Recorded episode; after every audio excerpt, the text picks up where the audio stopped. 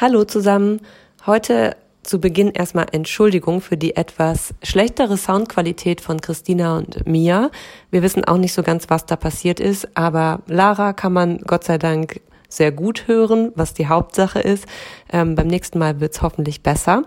Ihr hört in der Folge Ausschnitte aus dem Lila Podcast, der eine große Empfehlung ist ähm, und Ausschnitte aus einem Poetry Slam von Svenja Greven mit dem Titel Feminismus. Wir wünschen euch ganz viel Spaß bei der Folge und wenn ihr die Sachen nachschlagen wollt, steht natürlich wie immer alles in den Show Notes. Kleine Pause.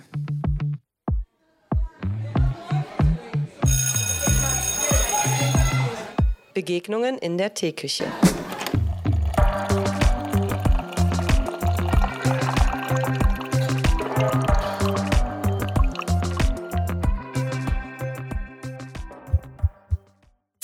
Mittlerweile sind doch die Männer im Nachteil. Jungs werden in der Schule systematisch ausgestochen. Und was dürfen Männer überhaupt noch? Frauen wollen immer schön sein und immer schön gefunden werden. Ganz egal, wie sie aussehen, ob sie jetzt dick sind oder dünn sind. Aber sobald man ihnen dann sagt, sie seien schön, ist das gleich schon wieder Objektifizierung oder Sexismus oder Mansplaining. Für alles gibt es ein scheiß Wort. Männer dürfen überhaupt nicht mehr mitdiskutieren. Die haben gefälligst den Mund zu halten, still in der Ecke zu sitzen. Also wo kommen wir denn dahin? Ich finde das inzwischen wirklich gefährlich. Das ist eine Verschwörung. Und ich würde jedem davon abraten, sich auf diesen Feminismus einzulassen. Ich meine, wir sind doch alle bloß Menschen, oder? Oder muss ich jetzt schon sagen, Menschinnen? Okay, dann herzlich willkommen. Hallo. Hallo Lara, schön dich zu sehen, ähm, für unsere ZuhörerInnen zu hören. Ähm, wir machen das ja zu Beginn immer so, dass sich unsere Gästinnen selbst vorstellen. Hm. Das machen wir bei unserer heutigen Folge zu Sexismus in der Schule auch gerne so und äh, geben ab an dich. Ja, moin. Also ich freue mich, dass ich äh, heute dabei sein darf. Äh, schön. Ich bin jetzt schon ein großer Fan äh, von eurem Podcast. Und zu meiner Person. Ich bin äh, Lara Maria Wichels, 28 Jahre alt, komme aus Hamburg. Ich bin Schauspielerin. Ich arbeite am Theater und ich mache so Film und Fernsehen und Moderationsjobs. Und außerdem arbeite ich ähm, schon ungefähr fünf Jahre für die Bildungs- und Protestorganisation Pink Stings. Ähm, die haben auch ihren Sitz hier in Hamburg und ähm, da mache ich zusammen mit äh, meiner Freundin Jamie und mit meinem Mann Jendrik äh, die äh, Videos. Da machen wir die Videos für Schule gegen Sexismus, nennt sich das. Das sind ähm, einfach so, so kleine Aufnahmen, wo wir quasi über diverse Themen aufklären oder wir machen auch so kleine Kurzfilme, wo wir irgendwie immer über Diskriminierung aufklären, kleine Sketche drehen, manchmal auf eine humoristische Art und Weise Sachen erzählen, ähm, manchmal auch sehr ernst. Genau, und das, ähm, das, äh, dafür schlägt auf jeden Fall mein Herz für diese, für diese wichtige Arbeit, äh, nicht zuletzt, weil wir durch diese Videos auf Social Media ähm, immer gerade von jungen Menschen, von Teenagern, Jugendlichen irgendwie tolle ähm, Nachrichten bekommen. Also entweder bedanken sie sich, dass sie irgendwie mit Themen gesehen werden oder ähm, stellen tolle Fragen. Und ähm, da fühlt es sich auf jeden Fall immer sehr, sehr richtig an, genau diese Arbeit zu leisten. Genau. Ja, Lara, tausend Dank für deine Vorstellung und wir sind ganz aufgeregt, dass du heute hier bist und freuen uns total, weil wir glauben, dass du ähm, eine unglaubliche Bereicherung in diesem Gespräch sein wirst. Und ich glaube, wir können direkt zur Anekdote überleiten, würde ich sagen. Dann kommt man immer so schön ins Gespräch.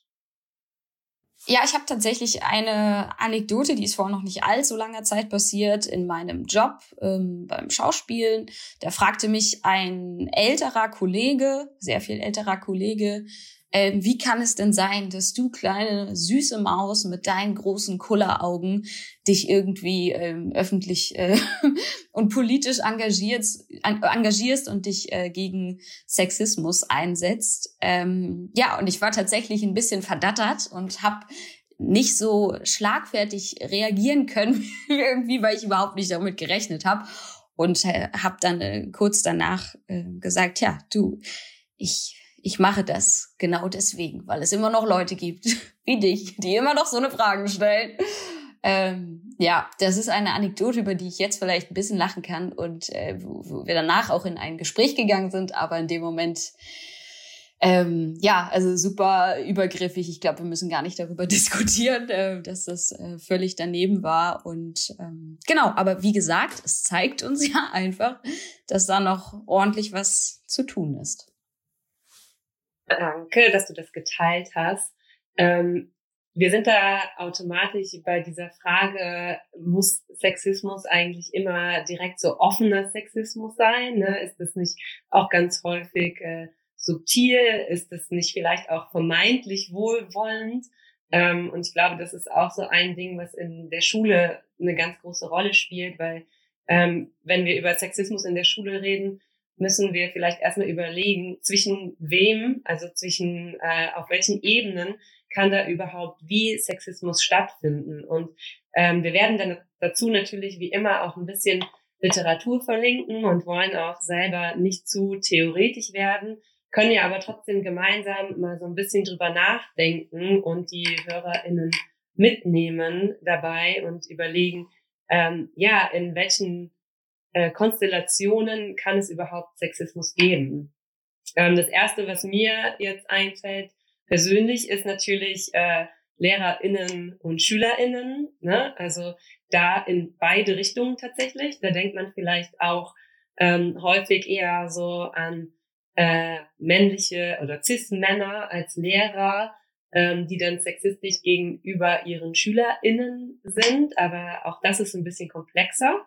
Ähm, also da würde ich sagen, das beschränkt sich auch nicht nur auf, also weder nur auf Männer ähm, noch nur auf Lehrer, sondern tatsächlich auch auf äh, LehrerInnen und äh, Schüler ähm, und Schülerinnen. Und hier sind wir natürlich auch schon wieder, und das möchte ich auch nochmal betonen, ähm, wie in der Folge zu toxischer Männlichkeit bei dieser Problematik, dass wir häufig über so binäre Kategorien sprechen, die in diesem Kontext manchmal nötig sind, ähm, aber wir natürlich versuchen auch das ganze Spektrum an Geschlechtern mitzudenken. Ne? Und vielleicht kommen wir da auch im Gespräch nochmal auf so einige Formen zu sprechen. Also das wäre jetzt so das Erste, was mir einfällt in diesem Verhältnis. Ja, ich kann mich da im Grunde genommen nur äh, anschließen, dass, also ich muss ganz ehrlich sagen, ich finde das so wichtig gerade, dass wir darüber reden, weil das die Schule für SchülerInnen und für Kolleginnen einfach oft ein totaler Wohlfühlraum ist. Und ich so viele ähm, meiner Kolleginnen und Kollegen so sehr schätze, und das gleiche gilt natürlich auch für SchülerInnen, und das ist ja so ähnlich, wie du gerade auch geschildert hast aus deinem Arbeitsalltag. Ne? Man hat irgendwie wahrscheinlich der Dreh, den du da gehabt hast, man kennt die Person, man verbringt Zeit mit der, man schätzt die Wert für ganz viele Dinge, äh, die sind vielleicht Vorbilder im Zweifel auch einfach und Leute, zu denen man aufblickt. Und dann kommen diese Momente, dann kommen einfach diese Momente, man denkt so, in was für einem Film befinde ich mich hier gerade? Wie kann denn die gleiche Person, die ich für so viele Dinge so sehr liebe, so eine Äußerung loslassen. Und das stellt so viel in Frage und das macht so viel kaputt. Und das ist wirklich was, von dem ich mir wünschen würde, dass das niemand erleben muss. Ganz ehrlich, weil das, ähm, ich glaube, wenn man nie Opfer von Sexismus geworden ist, weiß man nicht, was das für Namen auch im Zweifel hinterlässt und was das mit einem Selbstkonzept macht und dass man Selbstzweifel hat und dass man ähm, ja einfach auch das Vertrauen verliert in äh, enge Menschen, die einem eng verbunden sind. Ja, ja, und auch gerade wenn du noch ein ganz junger Mensch bist, also wenn ich jetzt irgendwie an mich vor einigen Jahren denke, ich habe mich jetzt irgendwie so, da war ich so 23, 24, ähm, angefangen, mich mit äh, so aktiv mit Feminismus auseinanderzusetzen, als ich mich damals auf eine Ausschreibung von Pink Stings beworben habe. Das hat wirklich ähm, äh, was verändert in meinem Leben. Und vorher hatte ich, also gerade so mit 15, 16, 17, da hatte ich so eine Zeit, da war ich auch irgendwie schon so aktivistisch, wollte irgendwie so auf Demonstrationen gehen und so. Aber ich hatte, ähm, ich hatte noch nicht diese, dieses Know-how, ne? Also was heute ja noch viel, viel einfacher ist, so gerade ne, durch Social Media oder so durch so tolle LehrerInnen wie ihr es seid, irgendwie so eine Aufklärungsarbeit zu bekommen. Und damals weil, also ich erinnere mich an dieses junge, noch jüngere Variante von mir, die in so welchen Momenten, wie du sie gerade beschreibst, ähm, dann so oft den Fehler bei sich äh, gesucht hat, ne? Weil du denkst dir so, genau wie du sagst, du romantisierst die Person, du findest die cool, der ist irgendwie nett zu dir, aber auf der anderen Seite fühlt sich irgendwas scheiße an. So, du kriegst irgendwie Bauchschmerzen, aber denkst dann erstmal so, nee, Moment, das kann ja gar nicht sein, weil der oder die ist ja eigentlich total ähm, cool und suchst dann erst den Fehler bei dir. Und das ist das, was mir also heute rückblickend am meisten Bauchschmerzen macht. Wie oft so ich einfach als ähm, so junger Mensch so oft Bauchschmerzen hatte, weil ich es nicht, weil ich es nicht besser wusste. Dementsprechend, ich wiederhole mich, ist äh, diese Aufklärungsarbeit einfach so so wichtig, um zu zeigen, um zu zeigen, so hey, dich trifft keine Schuld, wenn dir jemand irgendwie sowas ein, äh, reindrückt. Und deswegen äh, danke Nicole, dass du auch gerade angesprochen hast, dass wir da über verschiedene Formen von Sexismus sprechen wollen, dass es ja auch auch ganz subtile Sachen sind, ne, die ja die wir alle irgendwie so gelernt haben, wo wir irgendwie sozialisiert sind, das ist das macht man so, ja, ach, dann, dann kriegt man halt mal so einen Spruch rein oder dann guckt man, wird, wirst du so angeguckt und so. Nee, so. Nein, das lassen wir nicht, das lassen wir nicht zu. So, und da, deswegen reden wir darüber. Und ähm, heute haben wir ja, ich will jetzt gar nicht sagen, ob man, also in dem Fall kann man es, glaube ich, nicht Privileg nennen, aber heute sind wir ja in einer Runde, ähm, in der tatsächlich drei Frauen miteinander sprechen und normalerweise ähm, sagen wir ganz oft so, wir müssen äh, mit Betroffenen reden, ähm, wir müssen so pass the mic, ne? Das ist jetzt heute mal anders, weshalb wir, glaube ich, auch sehr offen miteinander sprechen können. Ähm, gleichzeitig äh, muss man natürlich immer im Hinterkopf behalten, dass Intersektionalität hier auch eine ganz große Rolle spielt und bei allem, ähm, über das wir jetzt reden können als Betroffene, also von Sexismus betroffene Personen, ähm, auch immer mitdenken müssen, dass es Mehrfachdiskriminierungen gibt, die es äh, immer mit zu bedenken gibt. Ne? Und kein Feminismus ist äh, ein richtiger Feminismus, wenn man die nicht beachtet. Ne? So, das heißt, wir können natürlich heute aus betroffener Perspektive sprechen, da wir, glaube ich, alle schon mal Sexismus erlebt haben.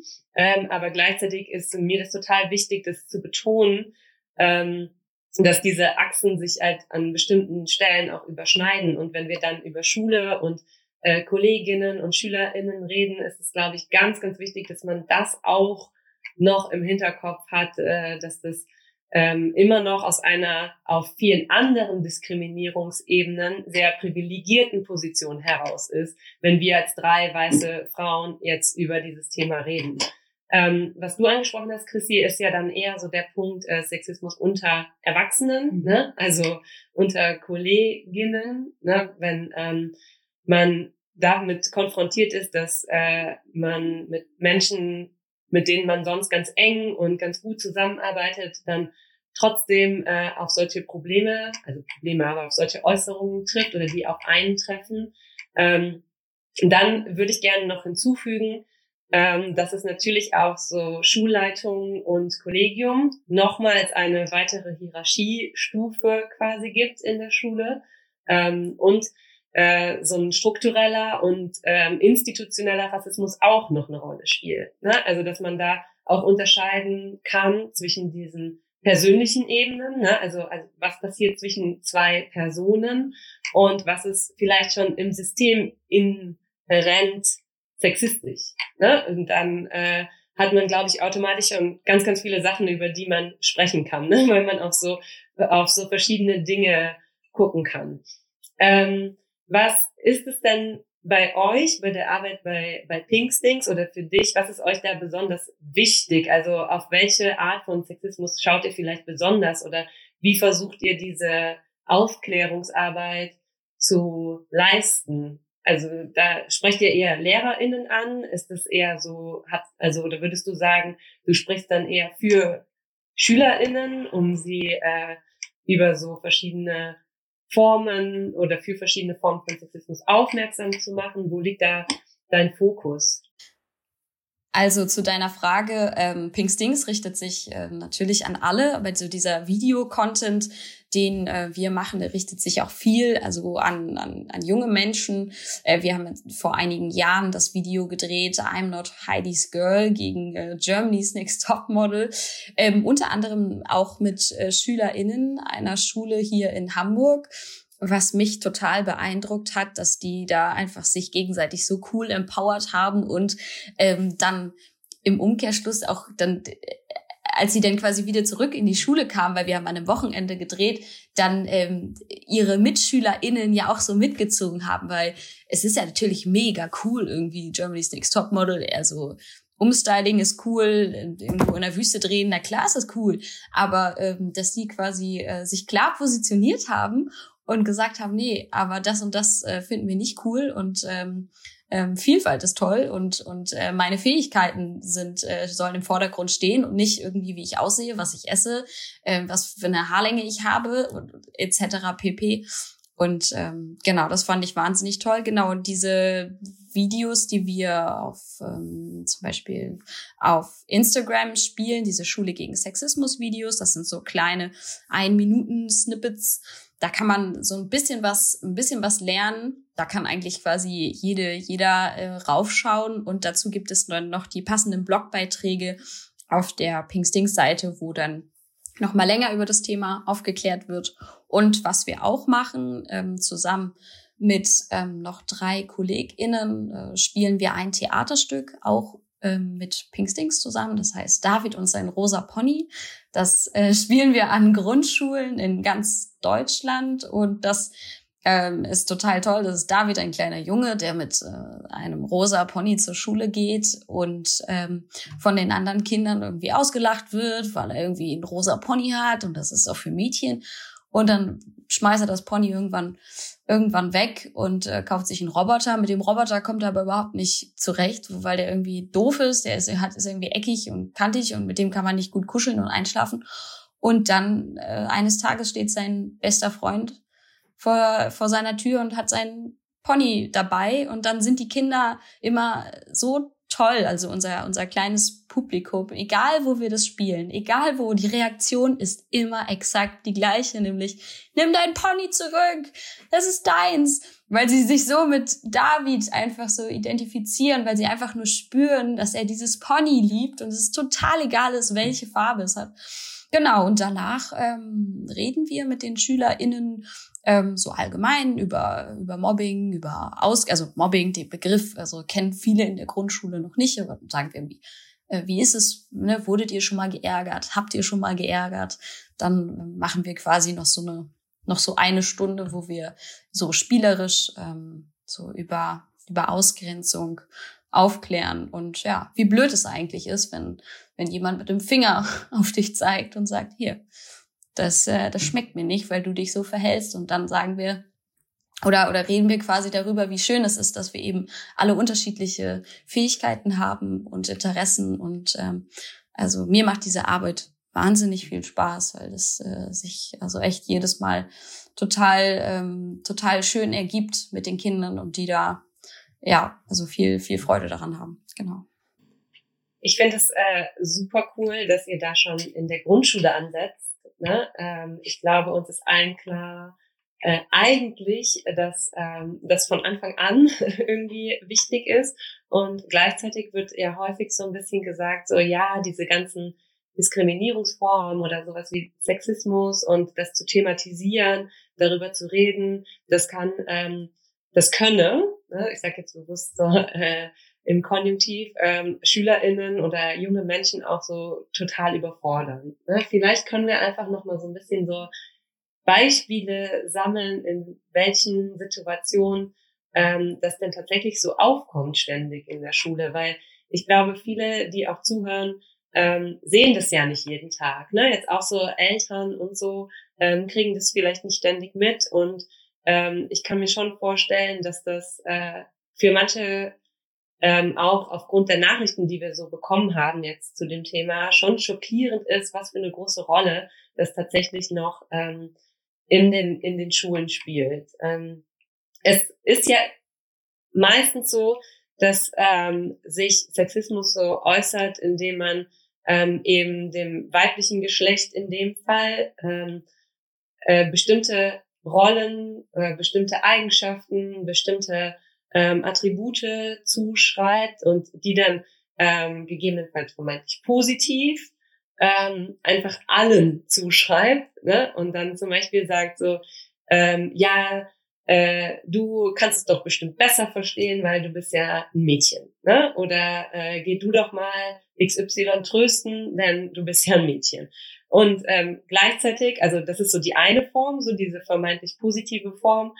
Ähm, und die andere Form ist natürlich so dieses krasse, ja, Mädchen sind doof, die können eh nix in, in dem Fall, ne? Oder sind nicht stark genug, äh, sind nicht selbstbewusst genug, heulen eh äh, beim kleinsten Pieps, äh, so, ähm, wenn irgendwas ist, ne, gehen dann immer mit ihren Freundinnen raus oder was auch immer. Also da gibt's ja so viele Beispiele, dass mir schon fast schwerfällt, ähm, mich da irgendwie auf irgendwas zu beschränken im Gespräch darüber.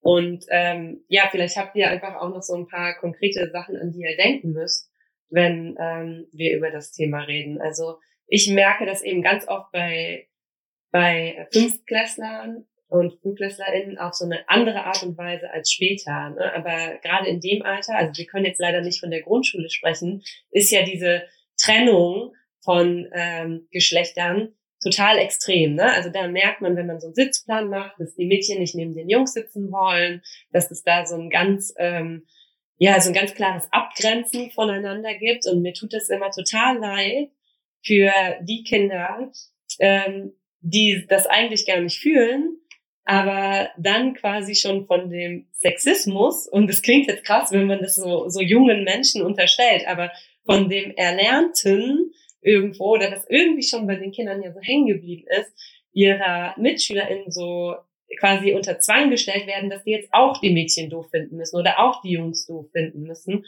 Und ähm, dass es da schon so eine ganz krasse äh, Geschlechter, vermeintliche Geschlechterspaltung gibt und es ähm, total übersehen wird, auch häufig, glaube ich, von, von Lehrkräften, wie man dem so ein bisschen entgegenwirkt und was man da eigentlich tun kann.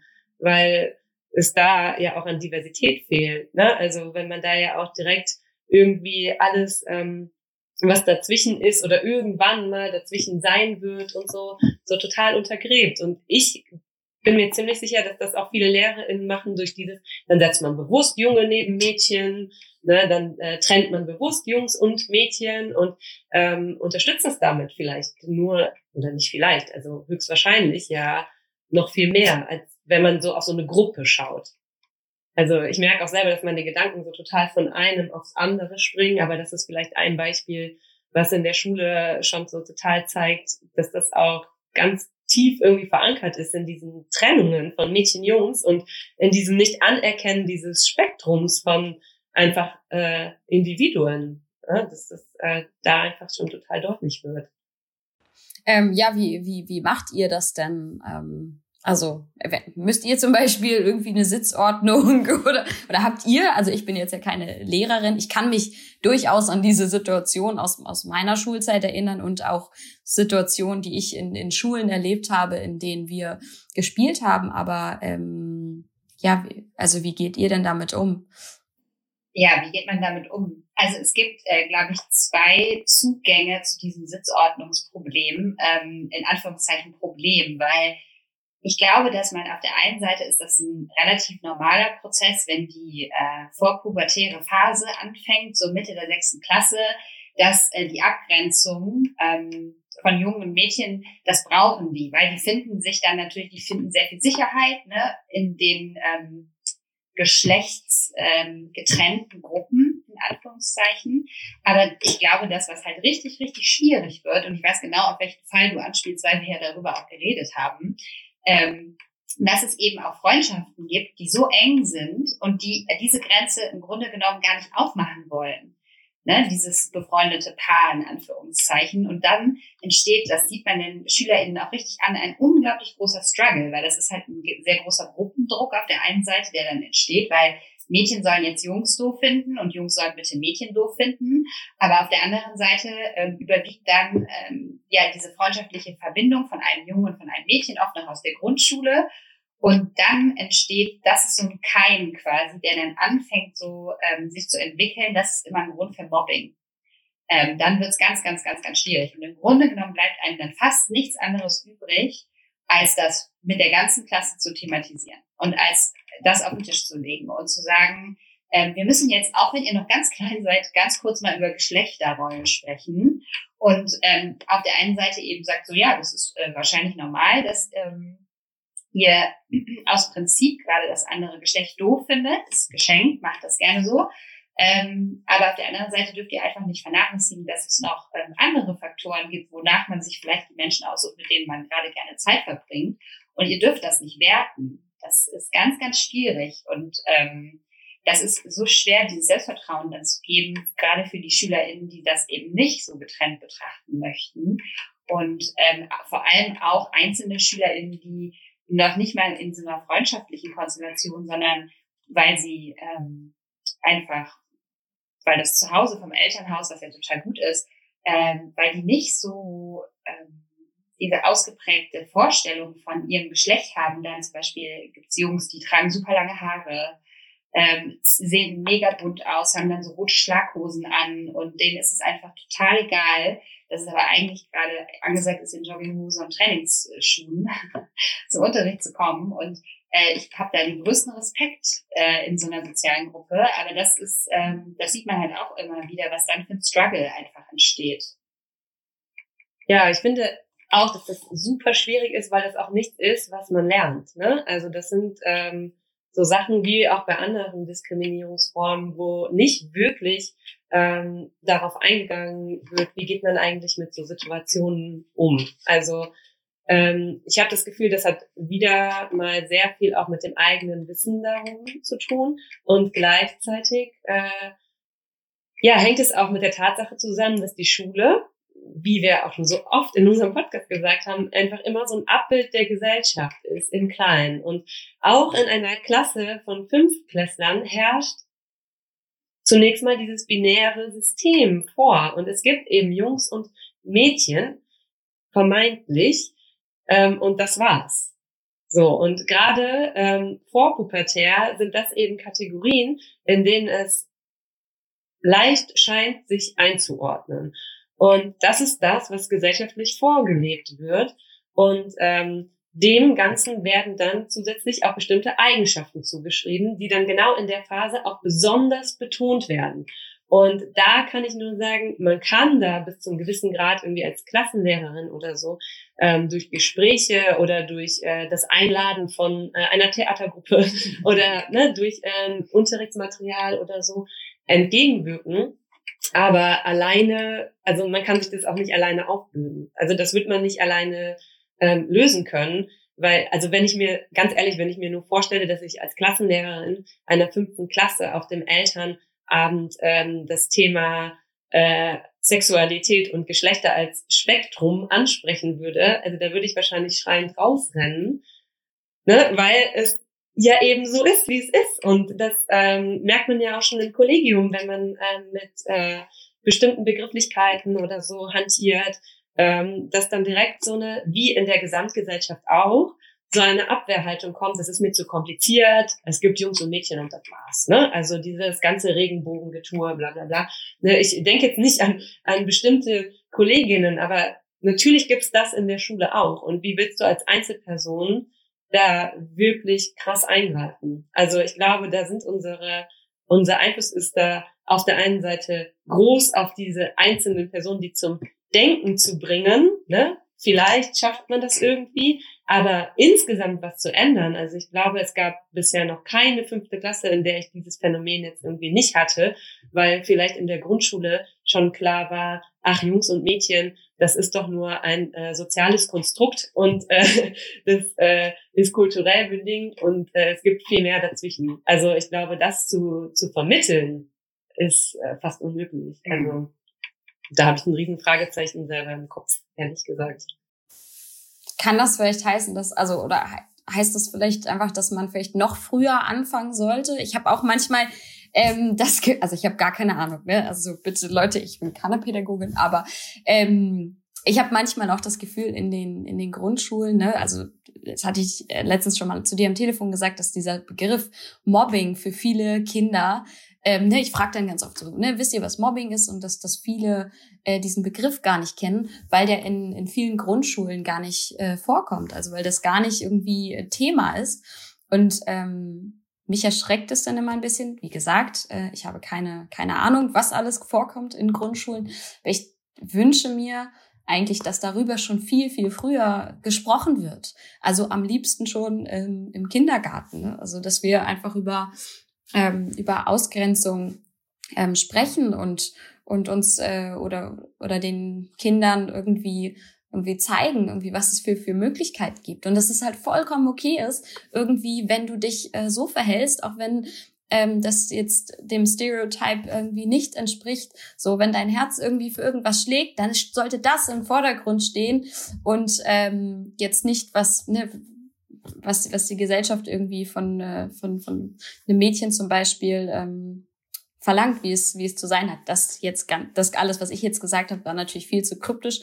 Aber ähm, ich glaube, ihr wisst, was ich meine. Also es, ich, für mein Empfinden sollte es einfach, sollte diese Art der Aufklärung schon viel, viel früher anfangen. Es ist ja so, wir, wir kommen auf die Welt und da fängt das mit den Schubladen ja schon an. Da kommt ein, ein, ein Junge auf die Welt, der wird in, in Blau eingesteckt und äh, reingesteckt, ne? Ihr kennt das, ne? Wenn irgendjemand im Freundeskreis ein Baby bekommt und dann gehst du in so einen Kinderladen und dann ähm, ne, habe ich letztens gerade wieder ge gehabt, da habe ich gesagt, ja, ich, ich bräuchte was für ein Neugeborenes. Ja, was ist es denn? Der Mädchen oder Junge? Junge, okay, hier ist was Blaues und das ist so, äh, es fängt einfach so früh an, dass, dass äh, entschieden wird, okay, du bist das, also wirst du das. Wenn du, äh, wenn du ein Junge bist, musst du stark sein, darfst, darfst nicht deine Gefühle zeigen, weil dann bist du ja ein Mädchen und das ist was Schlechtes, was auch wieder total das Problem ist, ne? wo wir wieder beim Wording wär, wär, äh, wären, wo ich eben auch gerade dran denken musste, ne, dass wir in der Schule ja auch ganz oft diesen Begriff, den kennt ihr wahrscheinlich auch nicht, dieses so, ja, du, du spielst auch wie eine Pussy oder du bist wie ein Mädchen oder du läufst wie ein Mädchen. Also dass das so eine eine Beleidigung ist irgendwie ähm, äh, genau, wenn man irgendwie automatisch, wenn man irgendwie den Ball nicht weit genug werfen kann oder ähm, oder äh, wie Gefühle zeigt, ist es gleich irgendwie was Negatives. Und es wäre so, ähm, das wäre so schön, da einfach eine, eine Sensibilisierung dafür zu finden, die, die einfach so, die wir verstehen. Und ich denke immer bei dieser Arbeit, die wir machen, wie gesagt, ich bin immer nur ganz kurz an Schulen und ich habe gar keine Ahnung. Ähm, aber da sehe ich immer durch diese Art und Weise, wie sie sich mit David, diesem Jungen, mit diesem rosa Pony so sozialisieren, weil sie merken einfach, okay, der hat ein Spielzeug. Das liebt er über alles. Und wir alle wissen, wie es sich anfühlt, irgendwas zu lieben. So ein, ein Spielzeug, ein Gegenstand, irgendetwas. Und wenn wir darüber Gedanken machen, wie es sich anfühlt, dass uns das jemand wegnimmt oder uns jemand abspricht, wie weh tut das bitte? Und auf einmal, also ne, merkt unser Herz, ah, okay, wir haben also alle vielleicht auch ganz andere Vorstellungen. Und wie schön ist das bitte? Also was für ein wunderschöner Mehrwert, dass wir so unterschiedliche Interessen haben. Also ich habe das Gefühl, die Eltern sind so aufgeklärt wie nie, was so Bildung, Ernährung, hm. ähm, Umwelteinflüsse, also was so das Beste für ihr Kind ist. Ist in allen Bereichen war noch nie so viel Wissen da. Und was das Geschlechterding angeht, da machen viele ganz schnell die Augen zu. Vielleicht ist es auch dann wieder dieses Phänomen, was auch unter Erwachsenen ist. Es macht die Welt ein bisschen übersichtlicher wenn man sagt, ich habe ein Mädchen, das funktioniert so, ich habe einen Jungen, das funktioniert so, als wenn man sich wirklich auf die 100 Prozent seines Kindes, also auf alle Facetten, auch auf die widersprüchlichen und so einlassen müsste. Total. Ich glaube, du hast gerade schon alles gesagt eigentlich, was man sich wünschen würde und äh, was so wichtig ist.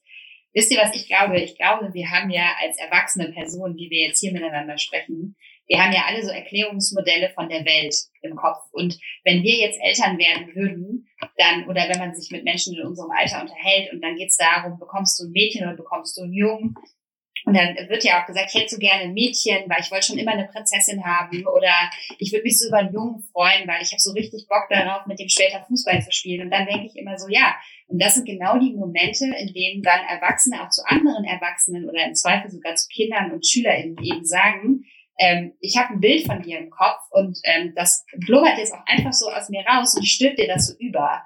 Und das mache ich quasi mit, mit meinen persönlichen ähm, Lebensvorstellungen. Das mache ich leider auch, wenn ich kommuniziere. Und genau das ist das Problem, weil ich glaube, wir müssen, oder das, wenn man das ändern wollen würde, wenn man diesen Teufelskreis irgendwie auflösen wollen würde, dann sollte man in der Gegenwart bei sich selber anfangen und sich immer wieder fragen, wie bin ich sozialisiert worden? Was habe ich gelernt? Was sind meine Kategorien? Und immer bevor ich anfange zu sprechen und mit anderen in eine Interaktion zu treten, muss ich mir eigentlich überlegen, ob ich jetzt nicht gerade schon dabei bin, das auch weiterzutragen und ähm, das wieder über andere drüber zu stülpen. Und dieses äh, Theaterstück, ähm, die, diese Handlung und diesen Plot, den du jetzt gerade beschrieben hast, das ist halt Menschlichkeit. Es geht ja um das Gefühl dieses Jungen. Es geht einfach nur um dieses Kuscheltier, dieses Spielzeug. Und es geht, ähm, das hat, darf gar keine Wertung haben. Und an so, an so einem Beispiel wird das ja total deutlich. Und trotzdem können wir uns so schwer lösen von diesen ähm, Erklärungsmodellen, die ja die komplexe Welt, in der wir leben, die uns halt ermöglichen, da ähm, mit diesen Filtern so schnell wie möglich angeblich richtig zu agieren und nicht in Fettnäpfchen zu treten. Und das ist, glaube ich, das, was wir der nachfolgenden Generation oder den nachfolgenden Generationen auch schulden, dass wir uns da selber hinterfragen. Ja, genau. Absolut. Viele sagen ja einfach, das ist, das ist super anstrengend und natürlich ist es anstrengend und kostet manchmal ein bisschen Mut, aber es ist einfach so ein unfassbarer Mehrwert. Also ich bin so dankbar, dass ich ähm, immer noch lernen kann, also dass ich immer noch ähm, mir selber eingestehe, okay, ich weiß noch, ich weiß bei weitem noch nicht alles. Ich habe hier keine Weisheit mit Löffelchen gefuttert und ähm, möchte, werde nicht müde, mein eigenes Verhalten immer weiter zu zu hinterfragen. Und natürlich ist das wahnsinnig ähm, anstrengend, aber es ist so schön, was es einfach im Nachhinein, was es für einen Mehrwert für uns alle hat. Deswegen finde ich das ganz toll, was du ähm, was du gerade gesagt hast. Und ich glaube, dass sich dabei viele eingeschlossen, ich immer atta auch ertappt fühlen, so, weil wir das einfach so, so lernen. Und es ist halt eine, eine Aufgabe für immer. Ja. Ja. ja, man muss halt so ein bisschen lernen, äh, sich auch selber zu ertappen. Ne? Ja. Also ähm, ich glaube, das ist auch manchmal, gerade wenn man sich selber für irgendwie ähm, eine Feministin hält, ne? Und das ist ja auch, äh, Feminismus hat eine ganz lange Geschichte, ne? Also ganz viele Frauen denken irgendwie, ähm, sie seien automatisch Feministin, nur weil sie irgendwas mal gelesen haben oder weil ihre Mütter vielleicht schon äh, feministisch unterwegs waren. Aber das ist ja was, was sich auch weiterentwickelt. Und gleichzeitig ähm, wird man in diesem System äh, groß, ähm, in dem es ja offensichtlich noch nicht gelöst ist, weil sonst würde es ja nicht weiterhin so einen krassen Feminismus geben müssen, äh, dürfen, wie auch immer man das beschreibt. Und ich glaube, da muss man auch echt richtig krass, auch als Lehrerin, ähm, als Selbstbetroffene, ehrlich zu sich sein und ähm, darüber nachdenken, ja, wie gehe ich denn mit zum Beispiel SchülerInnen um, die äh, super kurze Röcke tragen, ähm, die irgendwie mit äh, kurzen Tops in die Schule kommen und gerade in der Pubertät so alles raushauen, äh, was geht und so.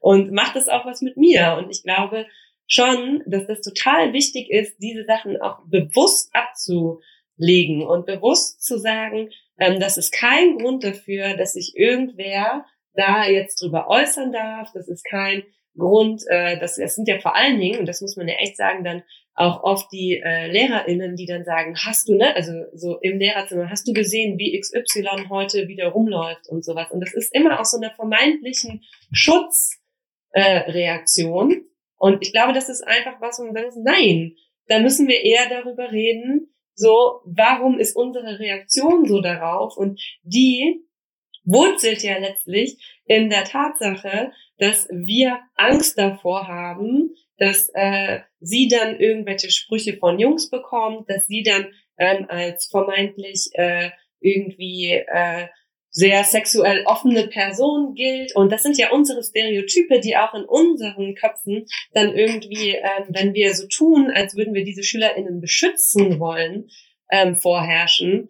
Und gleichzeitig müssen wir uns dann denken, okay, wie können wir dem entgegenwirken? Und die Entgegenwirkung ist ja, dass wir mit den vermeintlichen, ich sage bewusst immer vermeintlichen, weil man natürlich in der Schule nicht immer sagen kann, so alle sind das jetzt, aber mit den vermeintlichen TäterInnen sprechen, nämlich diejenigen, die äh, das als Grund ansehen, sie dann irgendwie als ähm, ja äh, sexistisch zu beschimpfen. Ne? Also dann zu sagen, ja, das ist doch, äh, da sieht man ja direkt, dass es so und so eine ist oder was auch immer. Und ich glaube, da muss man wirklich, wirklich sich an die eigene Nase fassen und überlegen, wie reagiere ich als Lehrerin darauf und ähm, wie kann ich mich auch zu dieser Person ähm, also dieser Person quasi Solidarität zeigen. Sie kann rumlaufen, wie sie will. Und das, da bin ich auch wirklich, da müssen wir von so alten Bildern weg, meiner Meinung nach. Und das ist so schwierig. Also das ist gerade in so Bildungssystemen und so, glaube ich, so schwierig, sich davon zu lösen, dass äh, Menschen, die wir ja ähm, zu mündigen und autonomen Personen erziehen wollen, sich äh, einfach selber entscheiden dürfen, was sie anziehen möchten. Und selbst wenn das in mir Unmut auslöst, äh, ist einfach nicht mein Thema. Ist nicht meine Entscheidung, ähm, sondern die Entscheidung äh, dieser SchülerInnen. Selbst wenn sie 14 ist, so und man dann so einen Instinkt hat oder sowas. Und ich glaube, da fängt es halt schon krass an, ne? Diese Themen, und es gilt ja auch für LehrerInnen, ne? Also im LehrerInnenzimmer, also ich glaube, ich könnte jeden bei uns fragen, ja, wer trägt denn immer besonders kurze Röcke oder so? Diese Antwort könnte, äh, glaube ich, jeder geben, weil das Teil unseres Blickes ist, den wir irgendwie drin haben, wer ist wie angezogen und keine Ahnung was. Und das halt besonders auf Frauen, ne? Also ich glaube, jeder in unserem Kollegium könnte dir sagen, ähm, wer sich irgendwie äh, vermeintlich aufreizender kleidet als anderen, das wären immer Frauen. Das sind ja nie Männer, die sich dann so oder so kleiden. Ne? Also das wird ja nie auf Schüler übertragen oder auf Kollegen. Ne? Das sind ja immer so Themen, die bei, bei äh, den äh, Frauen dann eine Rolle spielen. Ich glaube, ich begebe mich hier so auf dünnes Eis, aber, aber äh, ja, ja schön, glaube, dass das sind so Sachen, wo man wirklich irgendwie äh, drüber nachdenken muss. Definitiv. Oder sollte. Sollte. Auf jeden Fall. Ja. ja. Und was für Ausmaße das annehmen kann in diesem Schutzraum Schule, ähm, das haben wir erlebt, weil uns eine Zuhörerin eine sehr lange E-Mail geschrieben hat, die ähm, wir alle drei jetzt schon kennen und über die wir uns sehr lange ausgetauscht haben und die total schockierend ist. Ähm, genau, und wir würden euch gerne ähm, natürlich mit dem Einverständnis unserer Hörerin äh, einen kleinen Einblick gewähren in ihre Erlebnisse aus dem Schulalltag. Triggerwarnung. Sexualisierte Gewalt, verbale Gewalt. Die Erzählung eines Schülers hat mich aber besonders schockiert und daraufhin habe ich auch Maßnahmen in der Schule ergriffen. Ein Lehrerkollege wurde im Unterricht von Schülern seiner Klasse gefragt, ob er mich kenne. Ich stand als Vertretung für den nächsten Tag auf dem Plan der Klasse und sie kannten mich bis dahin nicht. Daraufhin muss dieser Lehrer den Schülern beschrieben haben, wie ich genau aussehe und seine Ausführung beendet haben mit dem Satz, die ist auch echt eine geile, die nimmt ihn bestimmt quer in den Mund. In den Wochen darauf hat der Lehrer in einer WhatsApp-Gruppe, die er mit der Klasse teilt, ungefragt Instagram-Fotos von mir im Urlaub geteilt. Als mir das von einem Schüler erzählt wurde, war ich in mehrerlei Hinsicht schockiert. Wie ein Lehrer unreflektiert seinen Schülern gegenüber Frauen sexualisiert. Wie er mich als Kollegin vorführt und meine Autorität untergräbt. Wie er vorher und nachher ein netter Kollege war, mit dem ich mich auch mal über mein Privatleben unterhalten habe. Wie er den nach außen immer wieder vermittelten Zusammenhalt im Kollegium untergräbt. Ich habe im Rück, Rückblick viel zu spät die Beratungslehrerin und Gleichstellungsbeauftragte eingeschaltet. Es gab Gespräche mit dem Kollegen, der sich aber nichts erinnerte. Das hat mich noch mehr verunsichert. Lügt er oder hat sich der Schüler alles ausgedacht? Das traue ich ihm aber nicht zu. Oder waren es für den Kollegen so alltägliche Äußerungen, dass er sich wegen deren Belanglosigkeit nicht erinnert? Ich weiß es nicht. Aber seitdem die Gleichstellungsbeauftragte klar gemacht hat, dass das kein Kavaliersdelikt ist, habe ich keine ähnlichen Erfahrungen mehr mit diesem Kollegen gemacht. Für die Zukunft weiß ich, ich will mich sowohl Männern als auch Schülern gegenüber stellen können, wenn sie sexistische Ausdrücke verwenden. Ich will ihnen aufzeigen, welches System sie damit unterstützen und welche Konsequenzen das im Kleinen für die einzelne Frau wie auch im Großen für unsere Gesellschaft hat. Aber bis dahin muss ich selbst noch viel dazulernen. Ähm, also erstmal nochmal vielen Dank dafür, dass du das so äh, also dass das so offen mit uns geteilt wurde. Ähm, ich glaube, uns, also jetzt Christina und mir in dem Fall, hat diese Nachricht auch nochmal gezeigt, wie das an anderen Schulen ähm, sein kann. Ähm, vielleicht so ein bisschen Kontext. Also wie gesagt, war die E-Mail ein bisschen länger als das, was wir jetzt gehört haben.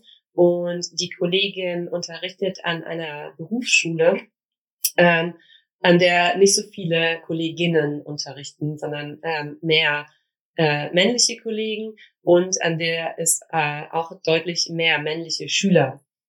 Äh, gibt. Was an den Bildungsgängen liegt, wobei wir ja. da direkt auch wieder mit ja, dem Thema Sexismus sind. Aber ja. genau, aber das ist vielleicht... Ihr könnt auf jeden Fall noch viele Folgen machen. Ja. Sexismus auf jeden Fall. Ja, aber ähm, das ist vielleicht so für den Kontext nochmal wichtig, weshalb ähm, das da auch eine besonders schwierige Situation war.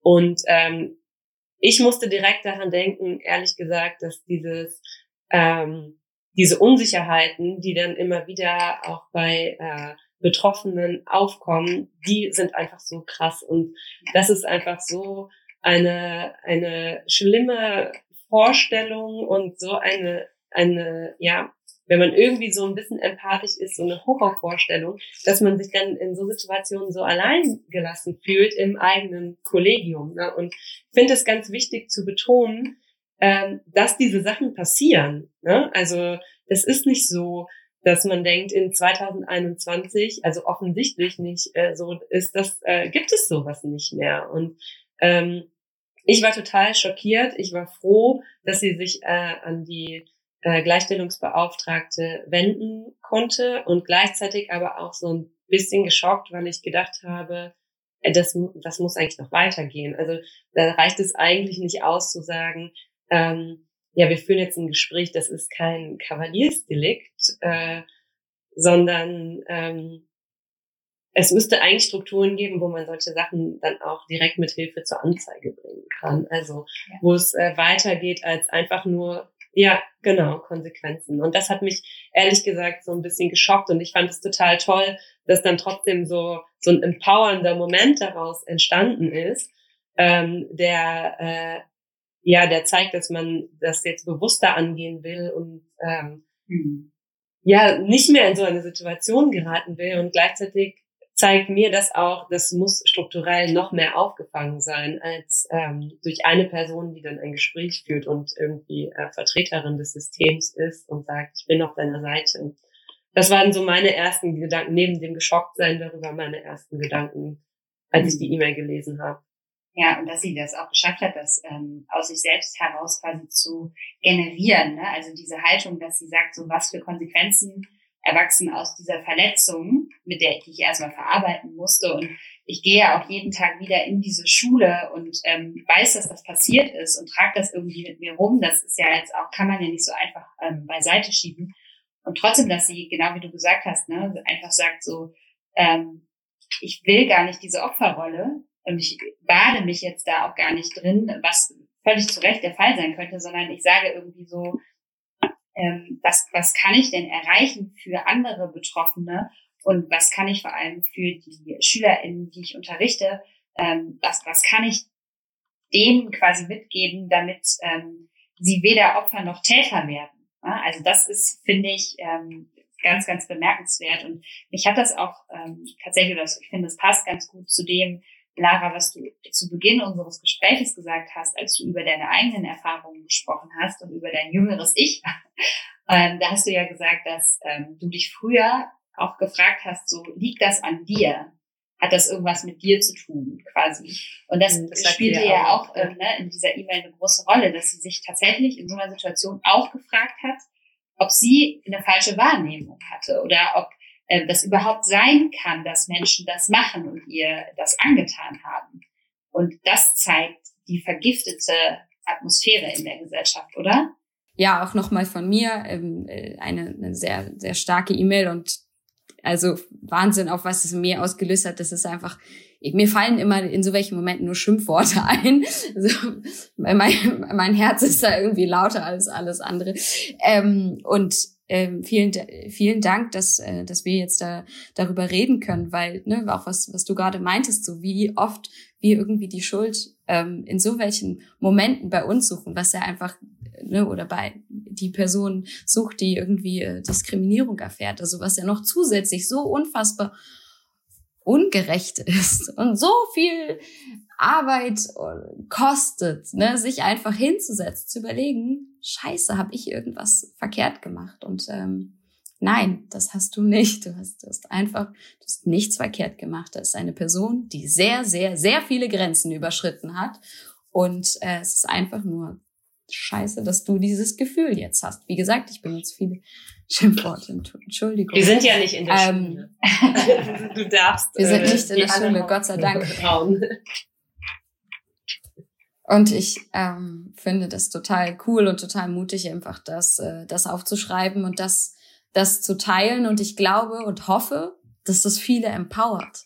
Ne? Also, weil, also vielen Menschen, denen so etwas passiert, dass sie sehen, okay, ach krass, so ich, ähm, ich bin damit nicht alleine. Ich meine, wie schön ist das bitte, also so, sch so schrecklich das auch ist, einfach damit nicht alleine ähm, zu sein und ähm, wie viel es zählt. Also wenn ich damit rausgehe, wenn ich, ähm, wenn ich das teile und wenn ich auf einmal höre, ach krass, die sind, ähm, die sind auch betroffen und die, ähm, und sie, ähm, sie machen, sie, sie sind laut. Sie sind laut gegen diese Ungerechtigkeit. Und und das bringt auf jeden Fall was. Und zu dem Punkt, Nicole, was du gerade nochmal gesagt hast, auf jeden Fall ähm, muss es für so etwas Konsequenzen geben. Also ne, entweder das mit der, mit der Anzeige, also irgendwas, was echt richtig wehtut. Also und auch im besten Fall auch richtig gut unangenehm ist, um äh, einfach ähm, ja, zu erziehen, ist das das falsche Wort? Ich weiß es nicht.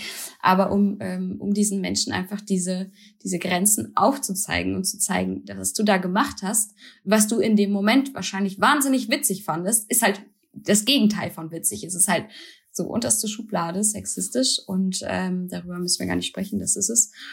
Ähm, und das darf auf gar keinen Fall vorkommen. Erst recht nicht, wie du gerade meintest, ähm, Christina, in diesem Schutzraum Schule. In diesem Raum, in dem wir alle, ne, so ihr LehrerInnen, SchülerInnen, ähm, einfach ähm, ja, Schutz haben solltet und nicht äh, in so, so welchen Situationen ausgeliefert werden solltet. Ja. Und ähm, wer sich eben, als wir gesprochen haben über ähm, die Erziehung oder den Umgang, die Thematisierung schon im Grundschulalter, im Kindergarten, in, in der Schule, in der fünften, sechsten Klasse, wer sich eben bei den Gedanken ertappt hat und ich wäre vor drei, vier Jahren hätte ich ähnlich gedacht. Warum machen wir uns Gedanken darüber? Warum sprechen wir darüber? Warum sollte sich das in Schule maßgeblich ändern? Oder warum sollten alle Menschen, die mit Kindern zusammenarbeiten, sich Gedanken darüber machen? wir müssen uns Gedanken darüber machen, weil das passiert, was wir jetzt gerade hier äh, teilen dürfen. Deshalb müssen wir uns Gedanken darüber machen. Und ähm, das eine ist, ich stimme euch total zu, ist natürlich, dass das rechtliche Konsequenzen haben muss. Ähm, aber wenn das System uns da nicht schützt oder noch nicht schützt, die Betroffenen mhm. noch nicht genug schützt, dann ähm, ist es auf jeden Fall angezeigt und ganz, ganz wichtig ähm, ja, für, für das ähm, befreite Leben aller Menschen, dass wir über diese Dinge in ganz frühen Jahren anfangen zu sprechen und da Geschlechterstereotypen und äh, Zuschreibungen äh, auflösen und uns ähm, und jedem Einzelnen da ähm, Gestaltungsspielraum auch eröffnen. Ja, ich finde dieses Solidarisieren miteinander, ne, das kann ja auch zwischen äh, LehrerInnen und SchülerInnen stattfinden, das kann zwischen Kolleginnen stattfinden. Das muss auch nicht nur im eigenen Kollegium stattfinden. Ne? Also ich glaube, das kann auch durch Social Media, ne, auch durch Vernetzung mit anderen ähm, irgendwie, wo man, wo man sich austauscht, die vielleicht empowern können und sagen, ey, geh zu deiner Gleichstellungsbeauftragten. Manchmal weiß man ja vielleicht auch gar nicht, an wen man sich wendet oder hat das Gefühl, ganz ehrlich, meine Schulleitung, ich weiß nicht, ob die da auf meiner Seite wären. Ne? Und ähm, da finde ich es einfach total wichtig, sich also ja ähm, Menschen zu suchen, die sich auch mit diesen Themen auseinandersetzen und da offen drüber zu sprechen. Und das in unseren Zeiten passiert das oft über Social Media. Und ich finde es auch ganz, ganz wichtig, dass diese Geschichten geteilt werden, die nicht unbedingt nur solche extremen Geschichten sein müssen. Also das ist ja super schlimm, was da passiert ist. Ähm, aber es kann ja auch im Kleinen sein. Ne? Also es können ja auch ähm, einfach so Mansplaining-Situationen sein, Manspreading-Situationen in, äh, in Räumen, in denen man sich mit äh, Kollegen ähm, und Kolleginnen befindet, ähm, in Arbeitsgruppen, in ähm, irgendwie diese klassischen äh, sexistischen Dinge, wie äh, eine Frau schlägt was vor und äh, der Mann wiederholt das und er bekommt die Credits. Ne? Also all die Sachen, die, wenn man sich mit Feminismus auseinandersetzt, die einfach immer wieder auftauchen, tauchen natürlich auch in Schule auf. Und es ist so wichtig, dass man Worte dafür bekommt. Ne? Also ähm, seitdem ich weiß, was äh, Mansplaining bedeutet, ja, es ist echt schlimm. Und man denkt dann die ganze Zeit so dieses, oh, dann darf man gar nicht mehr sagen, dann mansplaine ich dich jetzt. Aber okay, Dude, ganz ehrlich, dann überleg mal, ob das gerade auch wirklich, also es ist doch super, wenn die, wenn das Gegenüber ähm, sich das denkt, um sich zu hinterfragen. Und dann mhm. kann man doch in ein richtig gutes und äh, nettes Gespräch kommen. Und dann kann man doch auch sagen, hey, nein, du machst das gerade nicht. Und wir sind mitten in so einem Prozess, ähm, in dem wir diese Dinge aushandeln müssen. Dann müssen wir einfach mal eine Zeit lang akzeptieren, dass auch vielleicht drei, vier Mal zu oft gesagt wurde, äh, XY hat XY gerade gemansplained.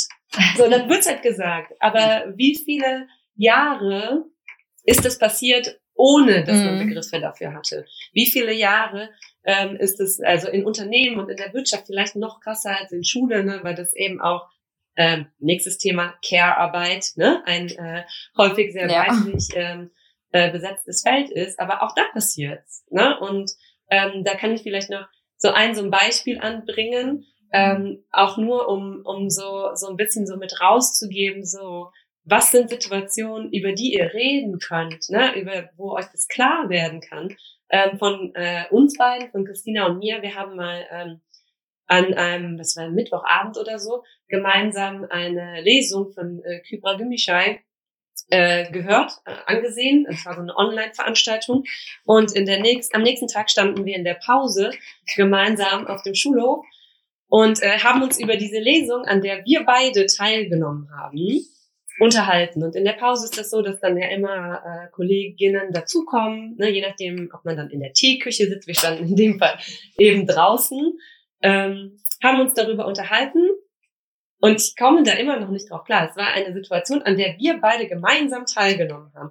Und dann habe ich gerade so gesagt im Gespräch, ähm, dass ich das so toll fand, wie äh, über ähm, auch das äh, vom, vermeintliche Kopftuchverbot ne, an Schulen ähm, dann geredet wurde, weil das Thema Schule aufkam und äh, wie toll Kybra Gümüşay äh, das erläutert hat, erklärt hat ähm, und so. Und ich habe dann in dem Moment gesagt, boah, ich wünschte mir so, dass ich äh, ihre Worte ganz oft so in der Tasche hätte und ich könnte die so rausholen in diesen, diesen Momenten. Und darüber haben wir geredet und es kam ein Kollege dazu, der hat sich dazugestellt und hat gedacht, wir reden über das Thema Kopftuch in Schule. Also der hat nur so Schlagworte mitbekommen und fing dann an, über seine Meinung zum Thema Kopftuch, also sich dahin zu stellen und uns zu erklären, warum äh, das Thema Kopftuch in Schule, ja, man könne da aber nicht einfach sagen, das sei okay, weil das äh, mit dieser islamistischen Radikalisierung, das müsste man ja ernst nehmen. Und also ich wirklich mal so, ich äh, dachte so, wow, Wortkotze, was, was passiert hier gerade? Mindblowing. Ja. Und das war einfach so, das sind diese Mini-Situationen und ich glaube, wenn man mal so eine jetzt äh, krasse Situation hört, dann geht bei ganz vielen so eine Alarmglocke los und man merkt dann einfach so, ey krass, das passiert einfach ständig und es ist wirklich so, dass das häufig in so kleinen Situationen auch deutlich wird. Und ich stand da und zum Glück hatte ich die Worte. Also zum Glück wusste ich, ich konnte sehen, was passiert hier gerade. Und zum Glück konnte ich sagen in dem Moment, ey, ganz ehrlich, wir reden hier gerade über eine Veranstaltung, an der wir beide teilgenommen haben. Wie kannst du glauben, dass du da jetzt was zu sagen kannst? Du warst einfach gar nicht dabei. Also kannst du, hast du irgendwie Zauberkräfte und äh, sitzt da und kannst sagen, ey, ich weiß alles. So, jetzt, jetzt kommt meine Definition. Und das hat dafür gesorgt, dass, dass dieser Kollege dann in dem Moment auch nichts mehr zu sagen hatte. Und manchmal ist das eben dieses Empowerment, was man einfach braucht, um, um wirklich sagen zu können, halt, stopp, ich weiß jetzt, das passiert hier auch wenn ich meine Kollegen, wie du am Anfang gesagt hast, eigentlich alle total schätze, mit denen gerne, also vielleicht auch nicht alle, ne, aber wie das halt so ist, ne, gerne mit Leuten zusammenarbeite, auch denen darf ich mal sagen, okay, nein, ganz ehrlich, du warst nicht da. So, du brauchst mir das jetzt nicht zu erklären. Und äh, das finde ich total wichtig, dass, dass man sich das bewusst macht. Sehr gut. Ja, ja, und ich, ich kann mir vorstellen, dass ähm, wenn, wenn du das jetzt zum Beispiel diese Worte nicht parat gehabt hättest, dass du, Christina, dass du das vielleicht äh, dann übernommen hast. Ne? Also dass, dass man auch in so einem Moment ähm, irgendwie eine Kollegin äh, empowern kann, dass das kennt ja auch diese Momente, wo irgendwie Ungerechtigkeit passiert im Raum und die Person ist gerade einfach, hat nicht die richtigen Worte. Ich kenne das von mir, trotz dass ich mich mit diesen Dingen auseinandersetze, fehlen mir manchmal, deswegen ist es so ironisch, dass ich jetzt auch in einem Podcast eingeladen bin, fehlen mir manchmal die Worte, so weil mein Kopf ist irgendwie zu schnell oder zu langsam, ich weiß nicht. Und dann bin ich immer so dankbar, ähm, wenn dann zum Beispiel eine Kollegin ähm, das auf einmal so für mich übernimmt und ich denke so, wow, ich bin sicher, oh, wie cool, dass sie das so gesehen hat. Und ich bin mir sicher bei euch beiden, dass das auch so, ähm, so gewesen wäre. Also total cool, dass du die Worte auf jeden Fall am Start hattest. Und ich hoffe, dass er das dann auch äh, in diesem Fall verstanden hat. Du hast ja gesagt, er ähm, hat dann nicht mehr weitergesprochen. Ja, danke äh, für das für das Beispiel und ich glaube, ähm, das Beispiel und viele mehr zeigen uns auch, was wir machen können. Ich glaube, es fängt halt wirklich wie ihr sagt, schon im Kleinen an, dieses eben nicht über sexistische Witze lachen. So, das ist dann im Zweifel für den Gegenüber, der da so ein, vielleicht so einen sexistischen Witz rausgehauen hat, ein bisschen unangenehm, wenn man nicht lacht. Aber dann verändert sich auch was. So, das sind so ganz, ganz, ganz kleine Schritte. Nicht drauf, nicht drüber lachen, über ähm, auf Sexismus, auch wenn er irgendwie noch so klein ist, aufmerksam machen. Ne? Was ihr auch gerade meintet, was ich so toll finde, dass ihr also in eurem Lehrerinnenzimmer ähm, sagt, also so utopisch romantisch stelle ich mir das jetzt vor, dass ihr so sagt, hey, okay, da ist gerade Mansplaining passiert. Also wie cool ist das denn bitte, ähm, um einfach mehr Sichtbarkeit zu schaffen? Und das sind einfach so kleine Situationen, wie gesagt, die manchmal ein bisschen Mut brauchen, so den viele manchmal nicht haben und deswegen ähm, wenn, wenn, den Menschen, wenn die Menschen im, im Raum das nicht haben, dann vielleicht Partei ergreifen. Ne? Für, für eine Kollegin oder Freund, Freundin, ähm, dann zu sagen, hey, das, was du da gerade gesagt hast, das war sexistisch. Und äh, deswegen, ja, genau. Also nicht, nicht immer erklären, weil das ist ja auch so wahnsinnig anstrengend. Ne? Darüber hatten wir gesprochen, Nicole, im, im Telefonat, ne? wie, wie, wie anstrengend das ist, manchmal die Arbeit für andere zu übernehmen, die sich damit noch nicht auseinandergesetzt haben und man dann noch ewig und dreifach erklärt und denkst dir so, nee, also du, ein bisschen kannst du dich auch informieren, aber den Anstoß hier, bitte, den gebe ich dir jetzt umsonst mit. Ähm, deswegen hoffe ich ja, dass also gerade euren Podcast ähm, viele, ähm, viele hören, also, also vielleicht auch gerade viele, das, logischerweise LehrerInnen, ähm, die das auf der einen Seite empowern kann, inspirieren kann. Ich finde das ganz toll, was ihr macht ja eingangs schon gesagt und ähm, hoffe, dass ihr ähm, da irgendwie viele, dass, dass viele Leute euch hören, dass ihr eben nicht nur in, in eurer Schule diese Arbeit ähm, leisten könnt, sondern eben auch ja äh, deutschlandweit auch andere LehrerInnen inspirieren und, äh, dazu, es gibt ja so, so viele, so tolle LehrerInnen auch, die das über Social Media und so weiter machen. Ne? Man muss ähm, sich halt auch trauen, sich auf diese Plattform zu begeben und nach den Verbündeten, Bündetinnen in, in dem Fall zu suchen ne? und zu sagen, wenn ich sie nicht an meiner eigenen Schule finde, dann sind sie aber da. Ne? Und ich glaube, gerade bei dem Thema würde ja fast niemand sagen, die gibt's nicht an der eigenen Schule. Ne? Das ist ja so, aber das drüber reden, das macht es einfach so bewusster und ähm, das auch, das, ne? also sorgt dafür, dass man ähm, sich einfach immer, immer wieder bewusst macht, dass es noch nicht vorbei ist, dieser Kampf, dass dieser Kampf einfach weitergeht und äh, nicht irgendwann in den 68ern so äh, einfach so äh, ja, da haben die das einmal äh, versucht und ja, hat geht so geklappt, aber jetzt lassen wir es so. Ne? Und das finde ich irgendwie total wichtig, dass es auch immer wieder neue Formen annimmt und wie schon äh, zu Beginn gesagt, auch diese Intersektionalität eine immer größere Rolle spielt und diese Strukturen einfach immer mehr aufgedeckt werden. Ähm, wir haben ja normalerweise immer am Ende eine Hausaufgabe, die unsere Gästinnen uns äh, geben. Aber wir haben noch eine Hausaufgabe, die es zu bearbeiten gilt, offen. Oh, ja, und ähm, wir haben uns überlegt, dass wir die mit dir gemeinsam vielleicht, also kurz ist schwierig, also wir gucken mal, was, was jetzt passiert, aber vielleicht mit dir gemeinsam ähm, versuchen zu bearbeiten. Es muss kein richtiges Ergebnis geben. Wir haben uns da schon, also wir haben versucht, sie zu bearbeiten. Es ist genau. äh, geendet in einem schon wieder einen stundenlangen Gespräch darüber und einer ja. großen Diskussion.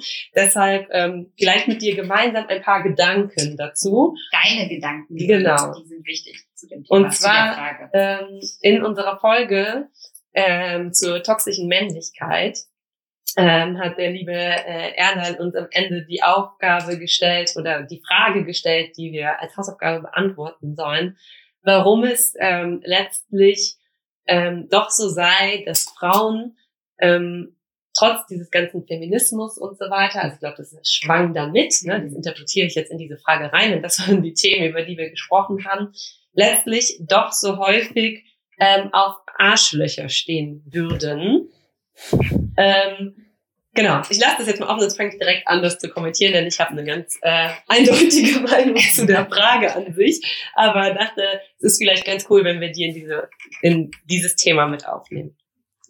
Also, erstens, nicht alle Frauen. Nee, also ich stehe auf so einen Typen, der ist so überhaupt kein Arschloch. Ähm, also bin ich da echt ein krasses Individuum anscheinend. Nee, ähm, ich, ich, ich kenne dieses Klischee und ähm, ja, ich habe da sicherlich auch eine Theorie, die sich auch auf so Stereotypen irgendwie so zurück äh, ja, zurücklaufen lässt. Also boah, boah, wie schwer ich bin in so Hausaufgaben bearbeiten. Ähm. Du, wir dachten auch erst, das sei eine einfache Frage, aber die ist ganz schön die komplex. Die ist richtig komplex. Ja, und ich hoffe, dass wir die jetzt gemeinsam in einer Gruppenarbeit bearbeiten. oh wow. Ähm, ja, also ich denke mal, dass es äh, vermeintlich ähm, also wirklich damit äh, damit zu tun hat, ne, dass dieses dieses Bild irgendwie Frau niedlich ist. Boah, das fühlt sich alles so falsch an, das so auszusprechen. Ja, genau. So, und, ja. ich, will gar, ich will nicht so Ich glaube, ich weiß, was du sagen willst, aber ich bin noch nicht so, bin da noch nicht ein Schritt.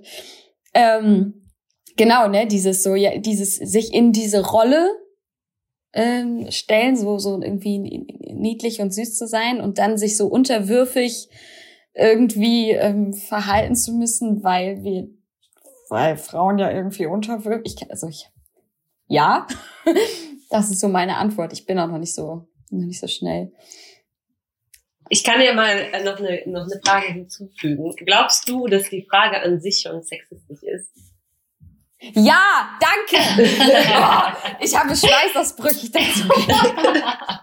oh mein Gott, okay, das, deswegen fühlt es sich so doof an. Ja, ja. definitiv. Es zeigt halt so wahnsinnig ähm, unglaublich äh, auf, also mit dem Finger auf Menschen und zu sagen, warum die das und dieses Ganze in Schubladen stecken und zu sagen, der ist so und die ist so und weil sie eine Frau ist, besteht sie auf sowas. Das ist so unfassbar übergriffig und ähm, oberflächlich und dumm und, und sowieso, dass ein selbst, also was ist das, was ist überhaupt ein Arschlochtyp, ne? So ist so ein Arschlochtyp einer, der, der mal echt mal, der mal im Gefängnis saß, ist das ein Arschlochtyp oder ist ein Arschlochtyp jemand, der mal echt, da mal jemanden geärgert, ihr wisst, was ich meine, so, es ist halt so kein Typ, keine Frau, ist irgendwie nur ein Arschloch, also ich finde dieses äh, ganze, äh, so, äh, so, so, so eine Schublade für einen Menschen aufzumachen schwer. Also ich, sicherlich hat der Arschlochtyp auch eine irgendwie eine andere Seite oder hat einen Grund dafür, ein Arschlochtyp zu sein. Was ihnen keinen Grund dafür gibt, ein Arschloch zu sein, natürlich. Aber ähm, ja, bitte helft mir, das zu beantworten mit euren schlauen Gedanken. Ich glaube, wir können einfach auch so ein bisschen die, wir haben, glaube ich, auch keine richtige Antwort, weil wir uns an dieser Frage selbst auch total gestoßen haben. Nicht aus dem Grund, dass ich, äh, also dass das keine Frage ist, die es vielleicht mal zu hinterfragen gilt. Deshalb finde ich die Frage eigentlich ganz gut. Aber ich glaube, je länger man darüber nachdenkt, desto mehr wird einem klar, dass die Frage an sich einfach problematisch ist, weil es immer so eine krasse Definitionsfrage ist. Ne? Also das eine, was du jetzt sagst, so wann ist man überhaupt ein Arschloch? Ist man dann immer ein Arschloch? Ne, das ist ja Quatsch. Und wer definiert diese Person dann als Arschloch? Ne, das sind ja dann automatisch auch in dieser Konstellation irgendwie die Frauen, die dann da sitzen und sagen, so, ja, der Scheißkerl, der hat nicht das und das gemacht, so, jetzt hat er nicht zurückgerufen, zack, ist der ein Arschloch. Und äh, das ist ja viel zu stereotyp zu sagen, dass das generell so ist. Und ich glaube, wir sind da krass in die Tiefe gegangen, als wir irgendwie darüber geredet haben. Aber das Ergebnis war, glaube ich, und vielleicht kann man das so ein bisschen als eine Sache festhalten, dann äh, kann Christina gerne noch was hinzufügen, dass die Frage an sich total problematisch ist und von diesem System schon zeugt. Also von diesen strukturellen Problemen, die da irgendwie hinterstecken, ist sie einfach sehr plakativ für dieses, wir werden mit so Stereotypen groß und stellen uns dann auch diese Fragen aufgrund dieser Sozialisation. Und das ist ja eigentlich total traurig, dass man die Frage überhaupt stellen muss. So. Ja, ja, danke. Wie witzig, ne? Jetzt ich hier in dieser Schulsituation jetzt natürlich gerade dachte, okay, ich muss jetzt erstmal die Frage beantworten, aber meine äh, Schweißausbrüche mir schon gesagt haben, Moment, irgendwas fühlt sich da doof an. ja. Absolut. Ja, ganz intuitiv. Also hat, man, hat man dir angesehen, ähm, also auch gesagt, ich will dieses Wort gar nicht sagen. Ich will niedlich ja. gar nicht Ich will sagen. nicht darauf nee. antworten. Diese Typisierung ja. gerade nicht formulieren. Ne? Genau, und ich glaube, das nee. hatten wir auch so. Wir waren direkt so, Darauf antworte ich nicht. Ja, also, ja, also das Witzige, also nicht das Witzige, eigentlich ist es total traurig, weil auch wenn mit Sicherheit diese Frage mit so einem Augenzwinkern dann zur Hausaufgabe für uns gemacht wurde, zeugt die natürlich auch davon, aus seiner, also ich lehne mich jetzt sehr weit aus dem Fenster, aus er als persönlicher Perspektive, der sich selber als Feminist bezeichnet und glaube ich tatsächlich gegen die Vorurteile, die Frauen allgemein angeblich gegen Männer hegen, quasi ankämpft und gegen dieses toxische Männerbild ankämpft, mit allem, was er hat und was er kann. Und das ist echt ein cooler Typ. Und daraus dann aber irgendwie so diesen Zirkelschluss geschlossen hat, ja, dann verliere ich vielleicht bei den Frauen, die auf Arschlochtypen stehen, so ein bisschen äh, quasi ja. meine Credits. Und ja, und das ist wiederum traurig, weil ich mir denke so. Das ist wirklich traurig. Das ist, ja. das ist kacke, Manu. weil ist, das ist irgendwie doof, weil das darf nicht der Outcome sein eigentlich. Und ist er auch nicht. Also bei ist er auch äh, nicht. Bei denen, die, die zugehört haben, würden die, würde ich, denke ich, würden niemals sagen, äh, ja, du würdest jetzt gegen das Arschloch verlieren. Genau. Das vermeintliche Arschloch. Ja. ja, das vermeintliche, ja. Ja, genau. Also ich glaube, das ist, und gleichzeitig, ne, und um dann nicht nur ihn zu beschuldigen, und dann sind wir mit dieser Hausaufgabe auch durch, äh, zeigt die Tatsache, dass wir mit der Frage strugglen, das Gleiche ja auch bei uns. Ne? Also dieses so, ja. okay, ich beantworte das jetzt einfach mal. Ähm, oder ich denke überhaupt darüber nach, zeigt ja auch bei uns so ein ah ja, warum ist das eigentlich so? Statt äh, zu hinterfragen, was ist eigentlich mit der Frage irgendwie schon schief? Ne? So, das hat echt gedauert. Also deshalb sage ich so, wir haben das auch nicht in fünf Minuten geschafft zu beantworten. Wir haben uns da relativ mit noch einer Freundin relativ lang an dieser Frage aufgehalten. Und ich dachte so, oh mein Gott, ich hätte niemals gedacht, dass da so eine äh, lange Diskussion draus wird. So, und damit wir damit nicht aufhören, darfst du ganz zum Schluss, wenn du möchtest, uns natürlich auch eine Hausaufgabe stellen. Oder generell LehrerInnen, die das hören. Aus, äh, ja, aus dem Gespräch heraus.